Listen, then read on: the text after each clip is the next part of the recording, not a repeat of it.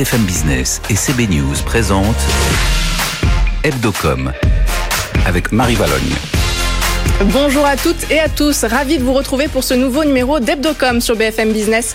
Vous le savez, ici on décrypte la com des marques, l'actualité des agences et les enjeux du monde de la pub. Aujourd'hui nous recevons Mercedes Serra, la présidente de l'Association pour les actions de la filière communication. Nous reviendrons avec elle sur la première édition des États généraux de la communication. C'était il y a tout juste une semaine. Nous poursuivrons avec l'édito de Simon Tenenbaum. Notre chroniqueur nous parlera du dernier bug de Facebook, un bug qui ne semble pas refroidir les annonceurs, vous le verrez. Et puis zoom sur la dernière campagne d'Intermarché, trois minutes pendant lesquelles le distributeur rend hommage au personnel soignant. C'est signé par l'agence Romance. Son président, Christophe Lichtenstein, sera sur notre plateau dans un instant. Allez, Hebdocom, c'est parti, on commence avec un tour de l'actu. BFM Business, Hebdocom, les news. Et ils sont tous les deux dans les starting blocks, prêts à décrypter l'actu de la semaine. Frédéric Roy, le rédacteur en chef de CB News. Bonjour Frédéric. Bonjour Marie. Et Julien Rizzo de la rédaction de BFM Business. Bonjour Julien. Bonjour Marie. Julien, la journée mondiale de lutte contre le sida, c'était cette semaine, le 1er décembre. Et pour l'occasion, Solidarité Sida a réalisé une communication avec un invité bien particulier. Oui Marie, l'association a frappé fort puisqu'elle met en scène Emmanuel Macron, oui oui, le, le président lui-même. L'association a repris son discours prononcé le 17 mars dernier lors de l'annonce du premier confinement lié à la propagation du coronavirus. Je propose de l'écouter. Nous sommes en guerre. En guerre sanitaire, certes. Nous ne luttons ni contre une armée, ni contre une autre nation. Mais l'ennemi est là, invisible, insaisissable, qui progresse. Et cela requiert notre mobilisation générale. Ce discours a donc été repris par l'association et détourné pour servir sa cause, car Solidarité Sida le rappelle juste après, nous aussi nous sommes en guerre contre un virus qui devrait faire un million de morts en 2020. Une communication bien pensée à tel point que le président en personne a retweeté la publication de la vidéo sur Twitter. Une vraie surprise pour l'agence qu'il a réalisée, l'agence What's Next Partners. Avec l'accent, hein, beaucoup mieux que moi. Julien, ça commence à être une tradition dans Hebdocom. Depuis quelques semaines, le décompte des jours de Noël. Alors si mes comptes sont bons, nous sommes à J-19. On a donc le temps de découvrir d'autres campagnes de Noël. Et puis ça tombe bien parce que cette semaine, votre coup de cœur, c'est une campagne de Noël et c'est celle des apprentis d'Auteuil. Oui, et qui dit Noël dit lettre au Père Noël. Et cette année, la Fondation des apprentis d'Auteuil a décidé de détourner ce traditionnel courrier en créant des lettres un peu spéciales conçues avec l'agence Marcel. Cette lettre cette lettre pardon, de choc pour, montrer la détresse des enfants euh, qu'elle prend en charge. On a par exemple cette lettre écrite par Nils. Papa Noël, pour Noël, j'aimerais avoir une moto en plastique pour partir loin, car maman dit que ça lui fera des vacances. Ou encore celle écrite par Héloïse. Cher Père Noël, cette année, je voudrais un VTT pour continuer à foncer tout droit sur le mauvais chemin. Des lettres diffusées dans la presse et sur Internet pour sensibiliser à la situation de ces jeunes et appeler au don, car la Fondation le il y a ceux qui croient au Père Noël et ceux qui ne croient plus en eux. On continue sur le thème de Noël et après les cadeaux, on passe au réveillon avec la nouvelle publicité d'Aldi. On rappelle par contre que le réveillon sera masqué cette année. Et pour ça, pour parler du réveillon, Aldi a choisi de bousculer les idées reçues sur le rapport qualité-prix des produits. Pour la publicité, des tests consommateurs ont été filmés. Certains, par exemple, sont invités à goûter trois fois gras. Le premier à un prix bas, le second à un prix moyen et un dernier plus cher. Lors de ces tests, 8 personnes sur 10 ont préféré le produit le plus cher. Sauf qu'en réalité, il s'agit à chaque fois du même produit de la marque Aldi, une campagne qui a du goût et imaginée par les agences Ogilvy Paris, Heiko et Nao pour nous montrer l'influence du prix sur les consommateurs. Comme quoi notre cerveau nous joue des tours. Et puis on termine, Julien, avec la nouvelle publicité de la marque des essuie-tout. Ok, je crois que c'est une publicité qui vous a fait beaucoup rire, alors gardez votre sérieux. oui, dans ce film, on suit un père qui fait face à des situations pour le moins gênantes pendant le repas de Noël. Le bébé de, le bébé de la famille lui vomit dessus il utilise alors le papier absorbant pour s'essuyer, puis il se prend en pleine figure le drone de son fils qui le fait du coup saigner du nez. La publicité finit en apothéose lorsque le grand-père fait tomber la précieuse dinde de Noël qu'il prépare avec soin et envie depuis des heures. Il ramasse alors les morceaux de viande sur le sol avec les essuie-tout et les remet dans le plat. Une publicité drôle mais qui peut être peut-être euh, qui peut en mettre certains mal à l'aise. Euh, ok accompagné d'AMV BBDO cherche ici à dédramatiser les maladresses de tous les jours et surtout que les essuie-tout servent à tout. Merci Julien, on vous retrouve la semaine prochaine. BFM Business, Hebdocom. L'invité. Et on parle des états généraux de la communication aujourd'hui avec euh, celle qui est en grande partie à l'initiative du projet. Mercedes Serra, bonjour. Bonjour. Euh, vous êtes fondatrice et présidente de BETC Group. Vous êtes aussi euh, présidente de l'association pour les actions de la filière communication. Alors, les principaux acteurs du secteur, on l'a dit, sont réunis la semaine dernière pour un premier point d'étape sur l'avancée de leur réflexion, notamment sur le rôle de la communication pour aller vers une consommation plus responsable. Pensez-vous, Mercedes Serra, que cette première édition va contribuer à faire taire les critiques euh, contre la publicité? En tout cas, ce n'était pas son objectif. Son objectif, c'était d'approfondir le sujet, puisque la décision d'État généraux a été prise euh, il y a un an avec euh, des thématiques diverses. Je crois quand même qu'on a besoin de faire un peu de pédagogie dans notre pays sur la communication, parce qu'il y a une culture de la non-compréhension de la communication qui vient, qui est liée à l'économie. Hein. Très longtemps, nous, nous dépendons du ministère de la Culture. Donc je suis sûre que je suis très liée au ministère de la Culture, mais je pense que mon lien le plus profond, c'est l'économie.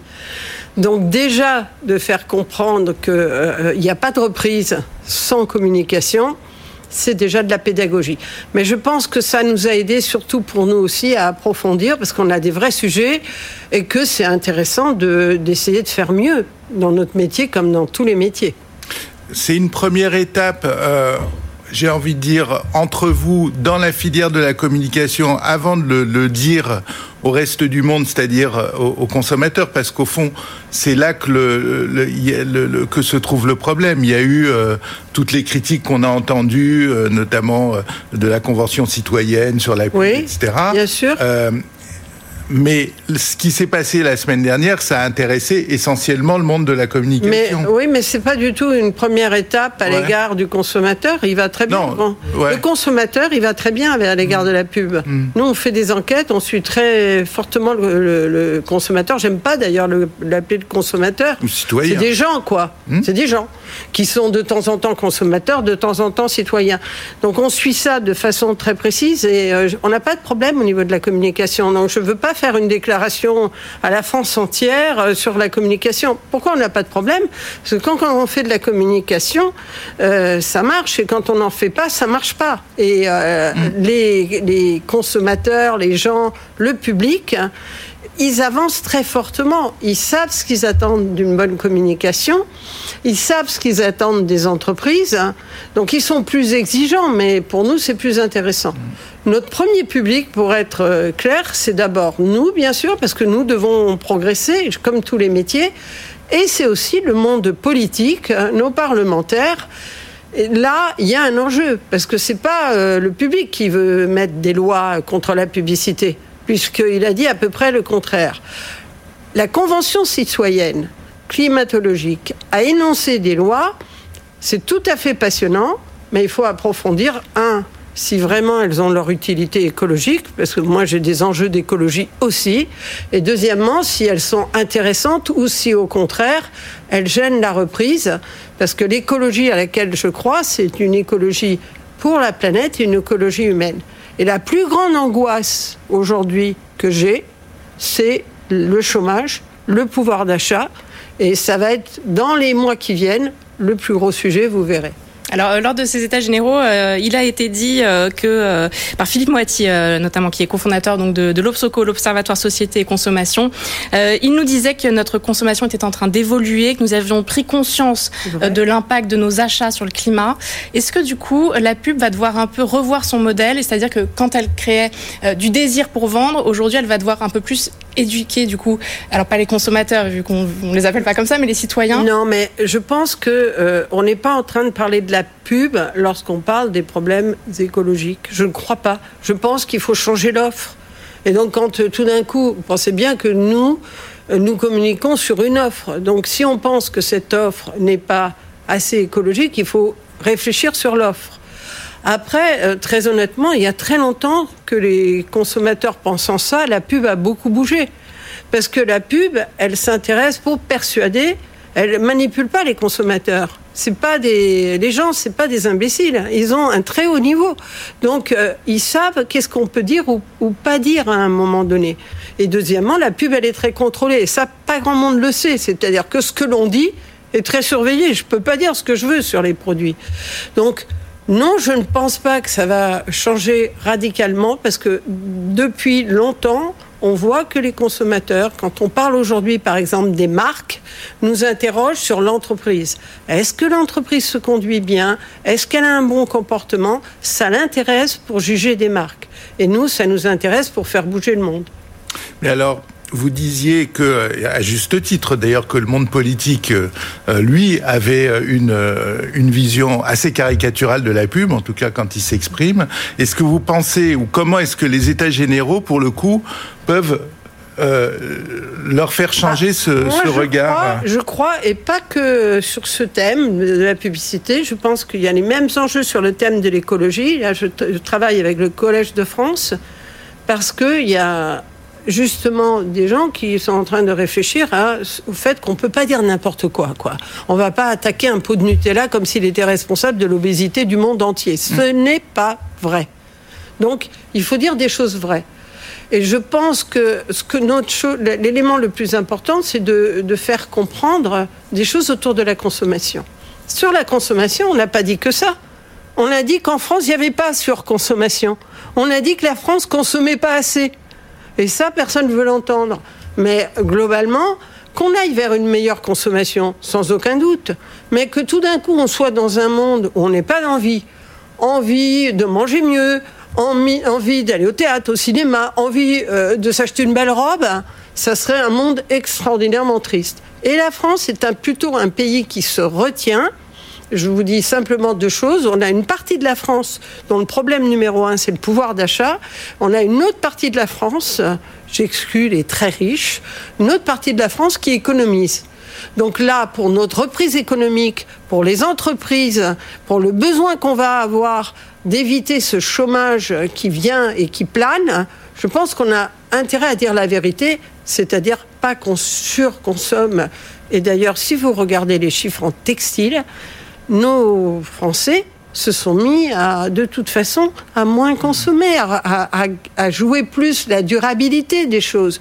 Donc on est sur des sujets qui, en tout cas, sont assez clair, même si c'est pas encore, on peut encore travailler, travailler, mais c'est clair dans la tête des gens. Alors parmi euh, les pistes abordées euh, par l'Union des marques lors euh, de ces états généraux, il y a la création d'une grille de lecture, donc c'est une sorte de checklist que, pour se poser les bonnes questions quand on communique, inciter dans ces communications à aller vers des usages plus responsables. Est-ce que d'autres outils vont être mis en place? On est en train de réfléchir à tous les outils possibles. Il y a plusieurs façons de réfléchir. Hein. Il y a d'abord nos métiers.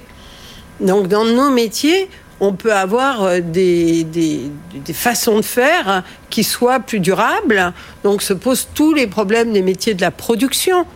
Euh, tout ce type de problème, c'est assez passionnant. Et donc déjà, nous, on peut, en tant qu'entreprise, essayer de s'engager à aller encore plus loin. Donc, euh, première chose. Donc, je pense qu'on va pouvoir avoir une grille autour de ça. Deuxièmement, je pense que tous les métiers de l'union des marques, c'est-à-dire les différents métiers, doivent réfléchir sur quoi ils vont communiquer, parce que c'est très important le, quoi. Et puis troisième chose, oui, on peut aider à euh, certains à faire que certaines pratiques, certains usages aillent euh, dans le bon sens.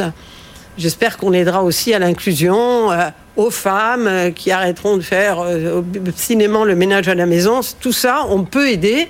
Et tout ça, on y réfléchit fortement. Et on va s'engager. Merci, merci d'avoir accepté euh, notre invitation. La fondatrice et présidente de BETC Group et présidente de l'association euh, pour les actions euh, de la filière communication était sur notre plateau aujourd'hui. BFM Business, Hebdocom, l'édito. Et notre chroniqueur ce week-end, c'est Simon Tenenbaum. Bonjour Simon. Bonjour. Alors euh, Simon, vous nous parlez aujourd'hui euh, d'un nouveau bug euh, pour Facebook, pour Facebook pardon, mais visiblement les annonceurs en demandent encore. Oui, deux infos contradictoires, deux infos qui s'entrechoquent un peu ces, ces derniers jours. D'un côté, Facebook qui a effectivement reconnu auprès des annonceurs un très gros bug hein, dans la mesure d'efficacité de leur campagne, et de l'autre, des chiffres qui montrent encore une fois que la pub digitale et Facebook en particulier ont encore gagné des parts de marché pendant la la crise. Alors, dans le détail, cette bourde, ce bug, d'abord, c'est une nouvelle erreur dans les outils de mesure que Facebook transmet aux annonceurs pour leur permettre d'évaluer l'efficacité de leur publicité, la transformation, la conversion, qui indique donc si une pub a conduit à un achat ou un, téléchargement, etc. Et ça a duré pendant un an, hein, de août 2019 à août 2020. Cet indicateur a systématiquement surévalué, euh, comme par hasard, l'efficacité des campagnes. Euh, le groupe euh, a été contraint de rembourser sous forme de, de, crédit des millions de dollars aux agences. on n'en sait pas tellement plus, si ce n'est que Facebook assure que, évidemment, le bug a été résolu. Il faut rappeler que ce n'est pas la première fois hein, qu'il y a un, scandale de ce type chez Facebook. En 2016, notamment, une première grosse erreur dans le comptage des, des vues sur les publicités avait déjà créé un grand, un grand scandale et des grands débats pour pousser Facebook à accepter euh, davantage de contrôle indépendant de ses indicateurs de performance. Tout ça n'est pas nouveau euh, et on voit aujourd'hui hein, le chemin qu'il reste à parcourir et on s'interroge sur cette fameuse relation de confiance entre euh, Facebook et, les annonceurs. Certains disent que cette nouvelle bourde, cette fois, aura un effet, d'autant qu'on est à quelques mois après une autre affaire, ce vaste boycott des marques, encore une fois sur Facebook, des marques qui dénonçaient, qui demandaient de nouvelles actions contre la propagation de la haine sur le réseau social. Ouais, et puis il y a la réalité économique, quoi. Oui, voilà, à chaque fois on parle de ces scandales et de leurs effets potentiels, et eh bien euh, les chiffres viennent euh, froidement nous contredire. C'est encore le cas aujourd'hui avec les dernières prévisions du marché, euh, celle de Groupe M, l'agence média de WPP, qui confirme que la publicité digitale va passer le cap des 50% de parts de marché cette année aux États-Unis, c'est-à-dire que la pub en ligne pèsera euh, autant que tous les autres médias euh, réunis. Le digital va en effet croître d'un peu plus de 5% euh, cette année dans un marché américain qui baisse de près de 9%. On est sur des tendances, même si les chiffres sont différents, on est sur des tendances similaires en France. Voilà, l'efficacité, le ciblage ont toujours la faveur des annonceurs, encore plus en ces temps difficiles où les budgets de communication sont serrés et où on cherche un maximum de retour sur investissement rapide. Et puis on rappelle évidemment que dans cette grand ensemble publicité digitale, euh, Facebook, Google, Amazon pèsent euh, environ deux tiers de, tout cela. Euh, Facebook qui a affiché 22% de croissance de son chiffre d'affaires publicitaire au troisième trimestre. Voilà, face à tous ces chiffres, on se demande si finalement le vrai changement ne viendra peut-être pas de la régulation, parce que là-dessus, on Là-dessus, ça bouge, on peut le dire. L'antitrust euh, aux États-Unis doit déposer une plainte dans les tout prochains jours. Et la Commission européenne, elle doit présenter son, sa grande réforme euh, du Digital Service Act. Voilà peut-être d'où soufflera le vent euh, du changement. Merci Simon Tenenbaum pour cet édito. Allez, tout de suite, on parle d'une campagne sans bug, bien au contraire. Intermarché qui nous dévoile un nouveau volet de sa saga publicitaire. BFM Business, Hebdocom le Zoom. Zoom aujourd'hui donc euh, sur la dernière publicité d'Intermarché, un court métrage de 3 minutes signé par l'agence Romance et dans lequel on suit l'hospitalisation d'un père de famille à travers le regard de ses proches et du jeune infirmier qui s'occupe de lui. Euh, bonjour Christophe Lichtenstein. Bonjour. Vous êtes euh, président et cofondateur de Romance. Alors je vous, je vous propose pardon, qu'on écoute le début de cette publicité et puis on en parle juste après. Ça va aller, c'est impressionnant tout ça. Jusqu'à mon dernier souffle, je voudrais faire le bien et puis soigner les gens de cette vie qui les ronge et qui les retient là sur le sol. Là me poser sur le mémoire de forme. Alors on entend la musique de ce spot télé, pas forcément très joyeuse. Vous avez eu envie de faire pleurer tout le monde en regardant cette campagne? C'était pas l'objectif principal, mais euh, ah, on a tous pleuré. On a tous pleuré. J'ai vu que JQ avait titré euh, le film qui fait pleurer, euh, qui fait pleurer la France entière. non, moi j'étais très sensible à ce que disait, que je l'écoutais Mercedes Serra sur votre, sur votre plateau plus tôt. Euh, à la fois sur l'enjeu économique. J'avais pas prévu de dire ça, mais je, je trouve ça important. Euh, euh, on se rend compte, notamment avec Intermarché, mais avec beaucoup d'autres d'autres clients, que la communication et en particulier ce territoire très puissant sur Intermarché qu'on construit depuis quatre ans maintenant a créé énormément de valeur, de richesse pour l'entreprise et, donc d'emploi. Donc euh, je, pense qu'avant de vouloir faire pleurer les gens, défendre notre travail hmm. comme un travail euh, vertueux pour euh, pour l'économie, voilà, ça me paraît ça me paraît assez indispensable. Mais je mets pas de côté évidemment l'émotion, l'émotion, voilà, qui fait partie du, du, territoire de l'enseigne depuis maintenant depuis maintenant quatre ans et qui compte bien sûr pour toucher les gens. Alors le, spot est diffusé depuis le week-end dernier, on approche des fêtes, et pourtant dans cette campagne, à aucun moment il n'est question de Noël. Pourquoi avoir fait ce choix? Écoutez, euh, pour une raison assez simple, euh, je pense qu'on a eu euh, tous, mais dans nos vies professionnelles et personnelles, euh, voilà, le sentiment d'avoir vécu une année difficile aussi au plan professionnel, au plan, au plan personnel. beaucoup de gens sont aujourd'hui dans une souffrance réelle, puisque à, la crise sanitaire. Euh, c'est ajouté une crise économique et sociale. Et célébrer Noël en faisant fi de ce qui s'est passé cette année nous paraissait absurde. Alors, mm. bon, peu de gens le savent, mais nos métiers sont, voilà, sont complexes aussi, itératifs, etc. On a écrit euh, probablement une dizaine de films avant de choisir mm. celui-là. Et euh, je pense que voilà, garder une relation euh, forte avec les gens et, les Français, c'est aussi, voilà, c'est aussi rester proche de l'actualité qu'ils vivent et qu'ils ont vécu en particulier cette année. C'est aussi un film où on voit quasiment pas la marque euh, Intermarché, je crois de manière très subreptice, plutôt à la fin d'ailleurs. Et du coup, euh, vous êtes tellement sûr de vous que c'est plus la peine de le mettre. Euh, c'est quoi l'idée en fait par rapport à ça? Non, c'est pas ça. C'est avant tout, je trouve que Intermarché s'est mis très élégamment en retrait dans cette campagne parce que c'était moins Intermarché le sujet que euh, l'hommage qu'Intermarché souhaitait rendre aux soignants qui ont été les vrais héros de l'année 2020. Et j'ajouterais que on, a la chance de faire un métier qui est une synthèse assez euh, unique, à mon sens, de la réflexion stratégique, sans laquelle rien n'est possible, et de l'action. Et plus je fais ce métier, plus je suis admiratif et passionné par les gens qui agissent. Intermarché, euh, peu de gens le savent parce qu'il ne le crie pas sur tous les toits, a beaucoup, beaucoup agi dès le premier confinement pour aller au secours des filières euh, agricoles en difficulté, euh, pour aider les soignants en montant euh, des caisses prioritaires dans leurs magasins, des accès aux drive prioritaires, récemment en aidant les, les, les, commerces de proximité ou les libraires en leur permettant de référencer gratuitement plus de 50 000 références sur leur plateforme solidaire. Et je pense que c'est aussi fort de cette légitimité-là qu'Intermarché euh, a compris qu'il était temps de se mettre en retrait. C'est le rôle de la marque Intermarché de, de remercier euh, les soignants dans, dans, une campagne comme ça qui passe à la télévision.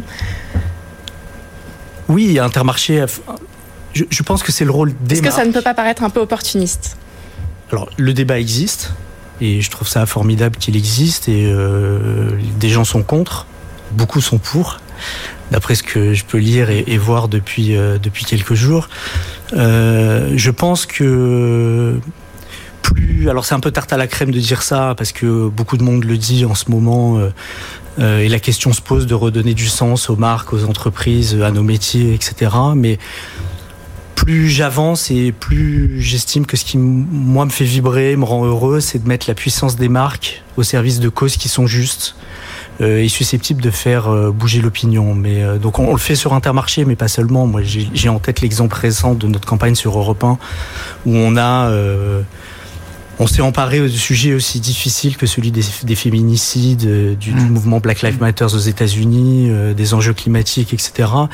Et mettre la puissance de ces marques-là au, service de ces causes est, est, est, aussi une façon de rendre voilà nos métiers plus intéressants euh, et acteurs du changement. Et acteurs du changement et, des transformations que la société connaît. Donc euh, voilà, c'est Intermarché fait partie de fait partie de cette histoire-là, quoi. Alors il y a toujours euh, une musique très importante au, centre de du film. Il y a toujours la même réalisatrice, Cathy Lekovitz. C'est c'est devenu maintenant. c'est aussi pour ça que vous n'avez pas besoin de mettre le, de mettre la marque. C'est-à-dire que quand on voit ce genre de film, euh, ce, cette caractéristique, on sait qu'on est, euh, on est reconnu tout de suite. On sait qu'on est reconnu tout de suite et que chaque film profite du précédent. On a beaucoup d'études là-dessus. Je vais pas les raconter maintenant, mais qui montrent comment euh, les courbes évoluent positivement euh, à mesure que la saga avance. Je parlais tout à l'heure de la valeur et de la richesse créée. Alors ce territoire, mais pas seulement ce mais territoire. Avec une campagne comme ça, euh, est-ce qu'il y a des retombées après pour Intermarché ou est-ce que c'est plus des, campagnes euh, complètement commerciales qui sont euh, menées à côté, qui permettent du coup de, faire du business Oui, alors j'allais dire qu'Intermarché a connu 43, 43 périodes de croissance consécutive de sa part de marché. Ah oui. Depuis mars 2017, sur 46 croissances, sur 46 périodes, pardonnez-moi. Donc c'est un, c'est un chiffre important. Et il est rendu possible aussi parce qu'on active à la fois le business à court terme et à la fois le business à long terme. Il y a deux chercheurs, moi, qui me passionnent, dont vous avez probablement entendu parler, qui sont Les Binet et Peter Qui sont des, chercheurs en économétrie et qui ont montré que c'est quand on active euh, à la fois le moteur du business à court terme et du business à long terme qu'on obtient les meilleurs résultats. Donc voilà, personne n'ignore que c'est un marché euh, qui est aussi drivé par le prix, l'image prix et la promotion. Euh, beaucoup de gens vont se retrouver dans des euh, situations complexes, voire précaires, euh, dans les, les, les semaines, les mois et les, années, et les, et les années à venir, avec des, des enjeux de, de, chômage et de pouvoir d'achat considérables. Donc le métier d'intermarché reste de rendre accessible la, la, qualité au plus grand nombre. Donc évidemment, l'architecture de la communication intermarché est très complexe et elle nous permet à la fois de parler du prix euh, des produits, de l'offre, des services, et puis une fois, deux fois par an, de dépasser ces enjeux-là pour euh, construire le business de la marque à long terme. C'est passionnant. Merci euh, Christophe Lichtenstein d'avoir été sur notre plateau. Euh, le président et cofondateur de l'agence Romance. Merci à Frédéric Roy, le rédacteur en chef de CB News. On se retrouve la semaine prochaine pour un nouveau numéro d'Hebdocom sur BFM Business. Tout ce qu'il faut savoir sur les marques et leur stratégie de communication. Hebdocom sur BFM Business.